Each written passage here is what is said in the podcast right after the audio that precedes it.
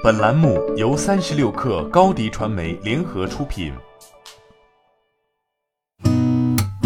八点一刻，听互联网圈的新鲜事儿。今天是二零二零年五月二十二号，星期五。您好，我是金盛。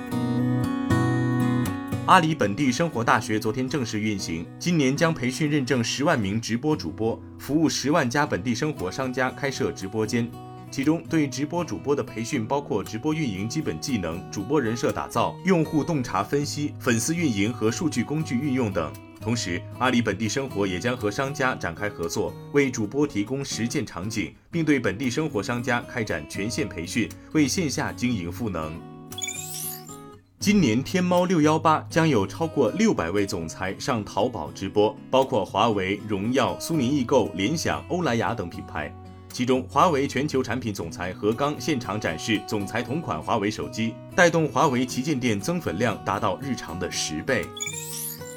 三十六氪获悉，菜鸟驿站已在全国多地上线无人车送快递，包括杭州、成都、上海、天津等地。部分小区居民、高校师生已用上无人车新服务，包裹到小区后，用户使用手机淘宝等，可以随时预约方便的上门时间。菜鸟技术人员介绍，每台无人车可存放十八件快递，在小区行驶一周约一小时，充电一次可行驶四十多公里，满足全天需求。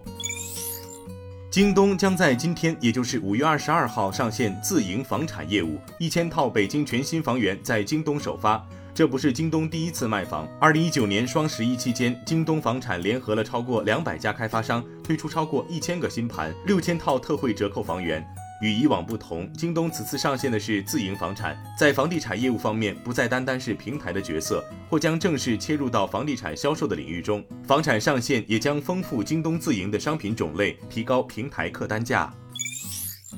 网易游戏昨天公布了关于未成年保护工作的最新进展。截至五月二十号，已完成旗下所有在线运营的网络游戏防沉迷系统升级，共计八十多款。单机游戏和弱联网游戏也在加急调试中，预计六月份覆盖所有网易游戏。后续新上线的游戏也将升级防沉迷系统后方可上线。升级后的产品将有效限制和管理未成年用户的游戏行为，包括二十二点至次日八点实施宵禁，法定节假日每日限玩三小时，其他时间每日限玩一点五小时等。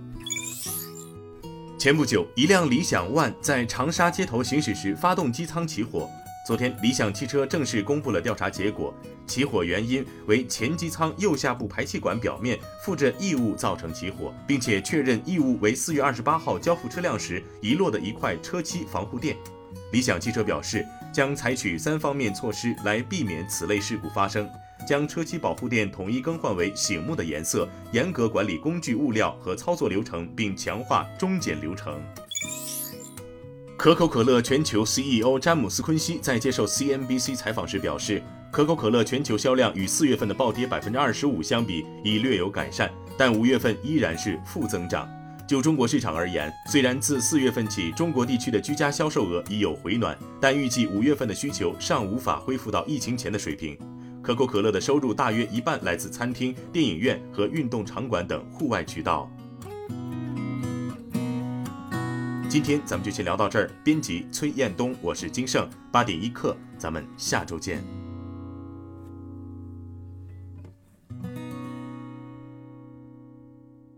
欢迎加入三十六氪官方社群，添加微信 baby 三十六氪 b a b y 三六 k r，获取独家商业资讯，听大咖讲风口，聊创业，和上万课友一起交流学习。